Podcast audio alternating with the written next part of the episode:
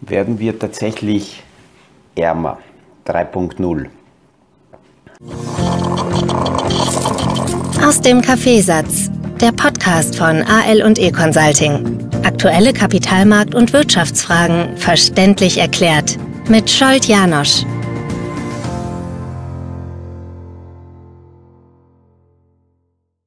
In dieser Woche zerlegen wir hier im Podcast die Inflationsfrage. Und in der aktuellen Situation muss ich sagen, ist es äh, ja, äh, Wohltat klingt schlecht, aber es ist irgendwie so eine, eine Flucht nach vorne. Ähm, über die technischen Zusammenhänge an den Kapitalanlagemärkten zu plaudern, weil äh, das, was parallel dazu ein paar Kilometer weiter östlich sich abspielt, ist einfach unglaublich. Und wahrscheinlich habe ich mit meinen, äh, mit meinen Erinnerungen aus der Kindheit noch aus der einerseits Ceausescu-Zeit ähm, bestimmte Reflexe, die, ich würde mal sagen, eher die Russen betreffen, ähm, weil, weil es äh, für mich begreiflich ist, wie sehr Systeme Menschen in eine bestimmte Richtung manipulieren und, und prägen und brainwashen können. Dass auch in unserem Bereich das passiert ist, ähm, äh, logisch oder, oder ja, wir sehen das immer wieder, Macht der Medien, aber diese brutale negative Ausprägung, wie wir es da sehen, äh, da müssen wir zurückgehen und äh, ja, da sehen wir sehr schnell, in den Rahmenbedingungen des Zweiten Weltkrieges und was dort rundherum passiert ist. Und ähm, ich bin äh, aktuell in Budapest und damit noch näher am Geschehen und es ist äh, tatsächlich auch bedrückend äh, zu sehen, wie, wie, wie rundherum Menschen auf die Situation reagieren. Und ja, ich äh, darf oder ich sage dazu, ich glaube, dass Situationen oder Zeitpunkte irgendwann kommen, wo man, nein, wo ich für mich äh, diese Verallgemeinerung gefällt mir nicht, aber wo ich für mich klar äh, Stellung beziehen kann, muss und werde. Und äh, bleibe aber trotzdem bei den Podcasts, beim, bei den Zusammenhängen im Kapitalmarkt, weil das ähm, ja, äh, sowas wie eine Insel ist, um sich da aus dem Irrsinn rauszuretten. Gestern in der Früh haben wir darüber gesprochen, dass Elon Musk sich bei Twitter eingekauft hat. Und die erste Meldung war ganz klar, dass er mit 9,2 Prozent eine passive Beteiligung an Twitter hat.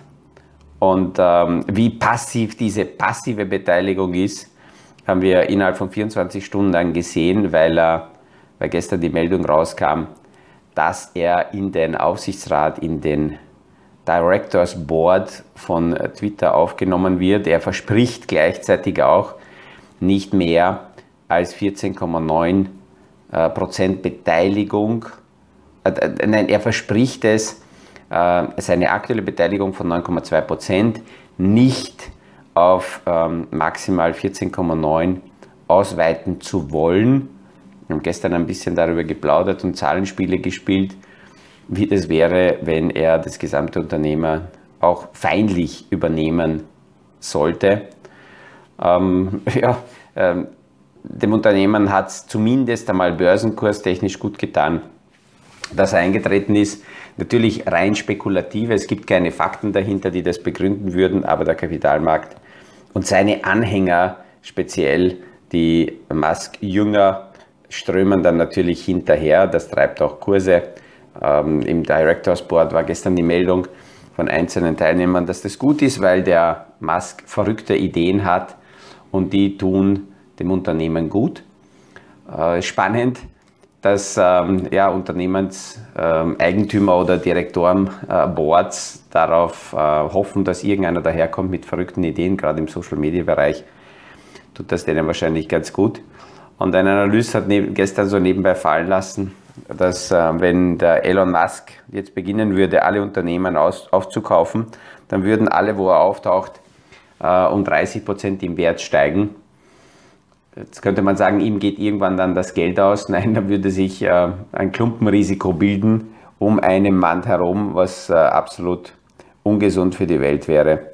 Aber es ist ein, ein, ein äh, spannendes Spiel, das zu beobachten, was er so aufführt.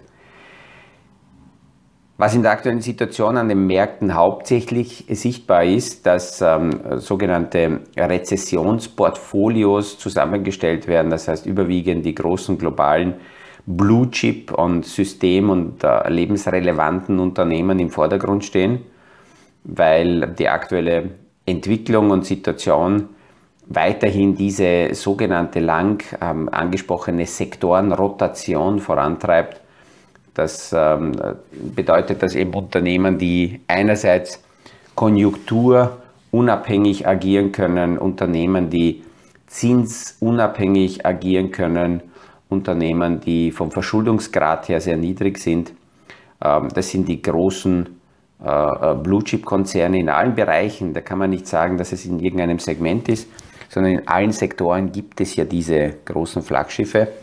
Und was ganz klar äh, zurückgeht, das sind die Startup- und äh, Spec-Mentalitäten. Die City äh, äh Group hat gestern ganz klar äh, sich dazu auch bekannt, die Spec-Fonds äh, zurückzufahren. Und das, was wir vor zwei Jahren ungefähr besprochen haben, dass ähm, laut Statistik mehr als 60 Prozent der Specs, 65 Prozent der Specs ähm, in, innerhalb von zwei Jahren in Konkurs gehen, das sehen wir in der Entwicklung, weil es sehr viele gibt, die eben keine passenden Unternehmen finden und das nicht liefern können. All jene, die damals die Spec-Geschichte nicht verfolgt haben, Specs sind reine leere Unternehmenshüllen, die an, der, an die Börse gebracht werden. Die haben vorläufig einmal nichts außer die Absicht, Geld einzusammeln und dieses Geld dann in entsprechende Unternehmen zu investieren, die sie in diese Hülle hineinkaufen.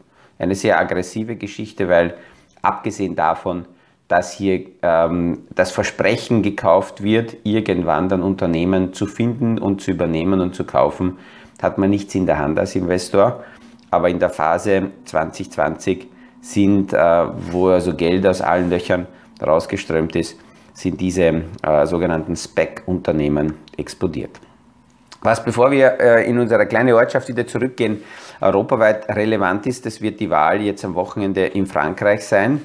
Und äh, da ist es auch sichtbar, dass in der aktuellen Situation auch für Europa deswegen wichtig wäre, die Signale, die man derzeit auch vom Kapitalmarkt her sieht, äh, dass Macron gewinnt, weil Europa auch wirtschaftlich viel, viel stärker betroffen ist vom Ukraine-Krieg. Und ähm, äh, da in der jetzigen Situation die Gemeinsamkeit weiterhin für Europa wichtig ist und Putin versucht ja genau diese Gemeinsamkeit auseinander zu dividieren. Und es gibt ein paar anfällige Schwache immer noch, die äh, sich hier als große äh, Putin-Versteher und Freunde hervortun. Ähm, es ist auch wichtig, mit einer Stimme hier zu sprechen und zwar auch deswegen, weil rein wirtschaftlich, wenn das nicht gelingt, Europa ähm, auf dem globalen Markt weiter an Wert äh, verliert und äh, diese, diese Stärke wäre ganz wichtig, auch in der Integration besser arbeiten zu können. Das wäre dann moralisch, politisch und ökonomisch ganz wichtig für Europa. Ähm, wenn wir uns ähm, noch äh, die Entwicklungen in China anschauen, dann ist China aus ähm, einem Blickwinkel immer wieder äh, deswegen interessant, weil die Chinesen zwar kommunizieren, dass sie der Wirtschaft helfen, dass sie der Börse helfen, auch in Richtung Amerika blickend, dass ähm, immer mehr Transparenz reinkommen sollte. Ähm, das haben sie noch nicht gemacht, aber was gestern eine gute äh, Information war, dass 95 Prozent der Evergrande-Projekte, wir können uns erinnern, Evergrande ist die große Immobilienfirma in China, die ist in Schieflage geraten aufgrund der steigenden Zinsen. Ähm, Im chinesischen Markt in der Zwischenzeit steigen die Zinsen nicht mehr. Die Zentralbank hat auch angekündigt, die Zinsen wieder zu senken. Und 95 Prozent der Projekte laufen wieder. Das Unternehmen hat sich mit vielen Investoren einigen können. Und somit ist aus der jetzigen Sicht A, ein, ein Konkurs abgewendet, aber es ist weiterhin ein, ein, äh, ein Sanierungsfall. Jetzt gehen wir wieder zurück zur Inflationsthematik. Bis gestern haben wir die reale Wertinflation besprochen. Und äh, gestern habe hab ich dann begonnen, auch mit der monetären Inflationsfrage mich auseinanderzusetzen. Und diese monetäre Inflationsfrage ist in dieser kleinen, netten Ortschaft deswegen ja aufgetaucht, weil der, der äh, Chef quasi dieser Ortschaft begonnen hat, ähm, wir gehen nochmal zurück. Idealfall, es gibt keine Mäuse in der Ortschaft, es gibt keinen Schwund auf der Getreideseite. Die Menschen sind ganz entspannt und wissen, die äh, Papierscheine, die Gutscheine, die sie haben, ähm, die werden ihnen das liefern, was da drauf steht, von der Menge her.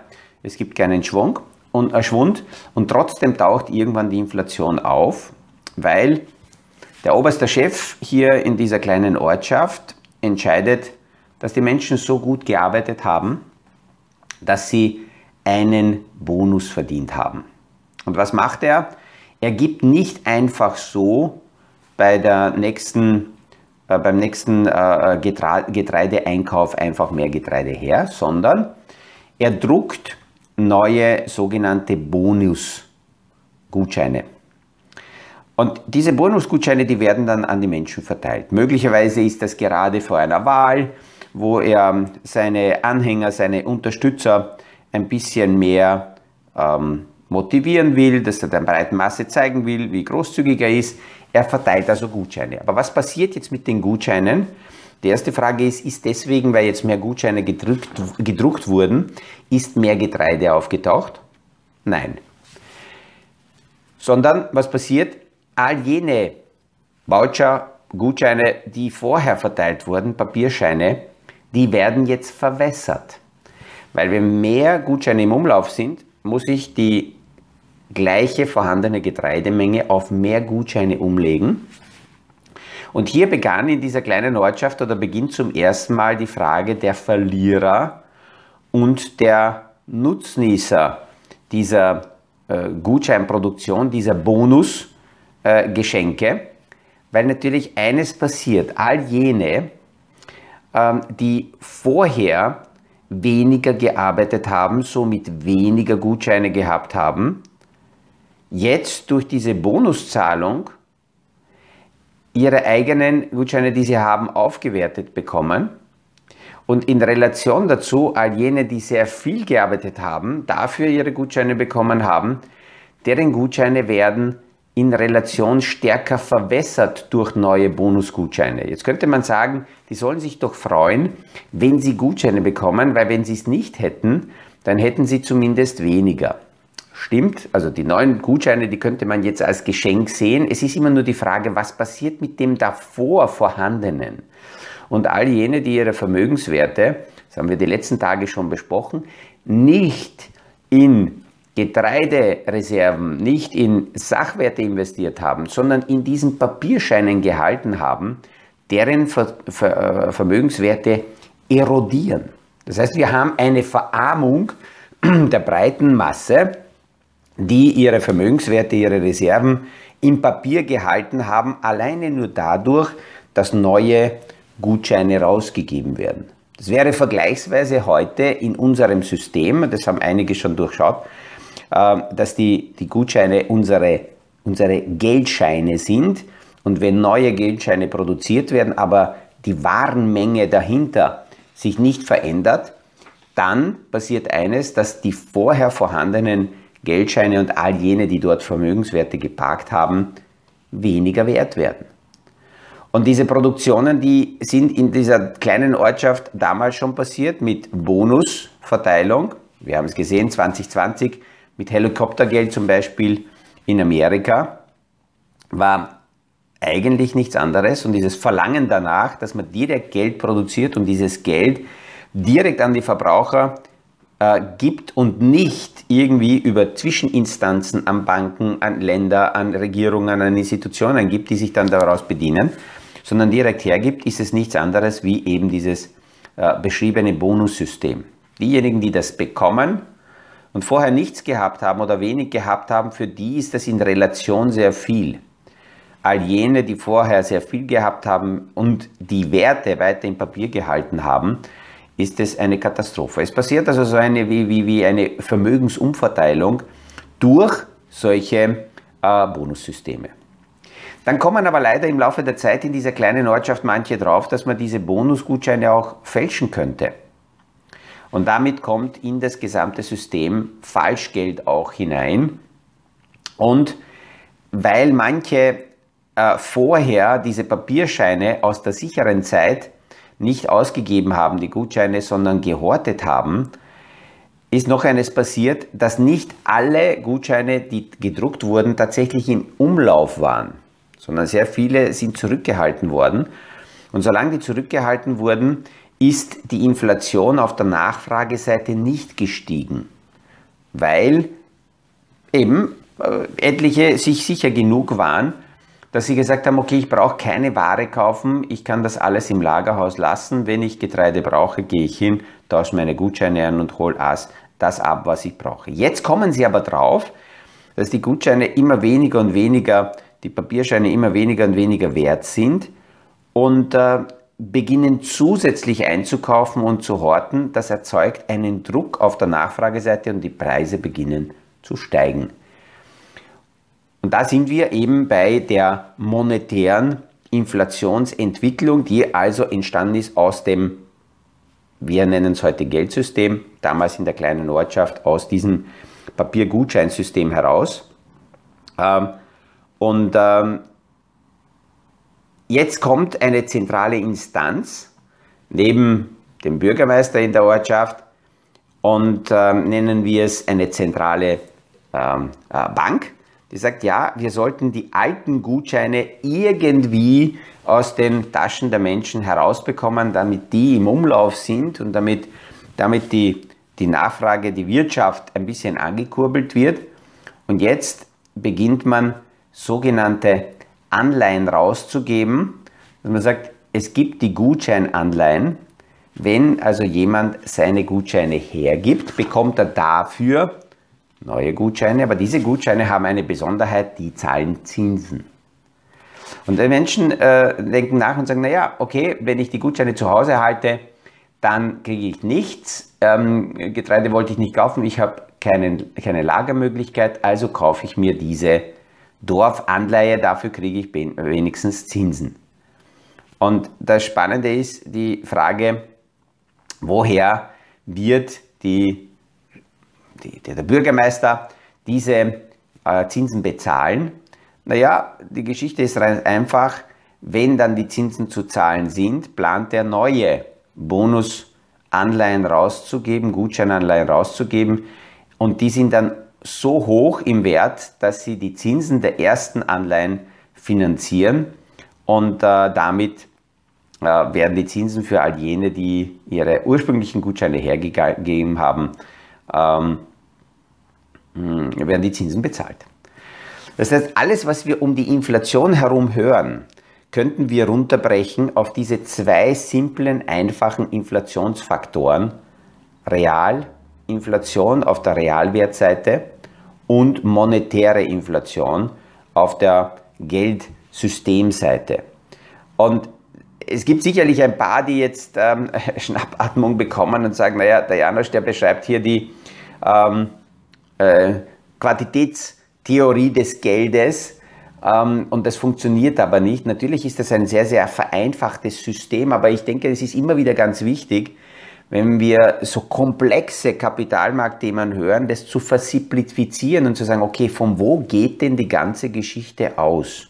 Was sind das für Inflationen? Weil das auch wichtig ist zu verstehen, äh, wie weit kann eine Notenbank zum Beispiel gegen eine Realwertinflation überhaupt etwas machen? Die Notenbank kann auf der Seite etwas machen, dass die Liquidität und die monetäre Seite ähm, zurückgedrängt wird und nicht so viel Geldmenge im Umlauf ist. Die Geldmenge scha schauen wir uns dann nachher nochmal an, wie weit man die Geldmenge überhaupt tatsächlich messen kann. Ähm, aber auf der Realwertinflation kann eine Notenbank schwer etwas machen, weil die kann keine ähm, neuen Getreidefelder ähm, entdecken, die kann nicht dafür sorgen, dass die nächste, Saat, äh, die nächste Ernte besser wird, weil es keine Unwetterprobleme gibt. Die kann auch heute in der realen Welt keine äh, Lkw-Fahrer einstellen. Die Notenbank kann durch Zinshebungen auch keine neuen Ölfelder entdecken. Das heißt, die Versorgung, die Real, die Realinflationsseite kann von den Notenbanken nicht beeinflusst werden. Die monetäre Seite ja. Und diese monetäre Seite, die ist dann auch in dieser kleinen Ortschaft, aber auch global über die letzten Jahre natürlich sehr, sehr stark rausgewachsen. Und ähm, das werden wir uns dann morgen anschauen, was eigentlich mit der Geldmenge so im Hintergrund passiert und wie wirkt sich das auf die Inflation aus. Ich hoffe, dass es mir heute auch gelungen ist, in diesem Podcast alle ein wenig gedanklich zu entführen und mit dieser Geschichte eine Zeitreise zu machen. In, in diesem Zusammenhang zwischen aktuellen Entwicklungen im Kapitalmarkt und ähm, ja, die Erklärung, was so die Inflation im Hintergrund tatsächlich ausmacht. Und äh, ja, zumindest in diesen 20 Minuten ein wenig aus diesem aktuellen ähm, Irrsinn Sie zu entführen. Liebe Grüße. Äh, ich freue mich, wenn wir uns morgen wieder hören beim nächsten Podcast aus dem Kaffeesatz. Das war aus dem Kaffeesatz der Podcast von AL und E Consulting zu aktuellen Kapitalmarkt- und Wirtschaftsfragen. Verständlich erklärt mit Scholt Janosch. Aktuelle Fragen, Rückmeldungen und Anmeldungen zum nächsten Kapitalmarkt-Talk findet ihr auf unserer Homepage www.aleconsulting.at.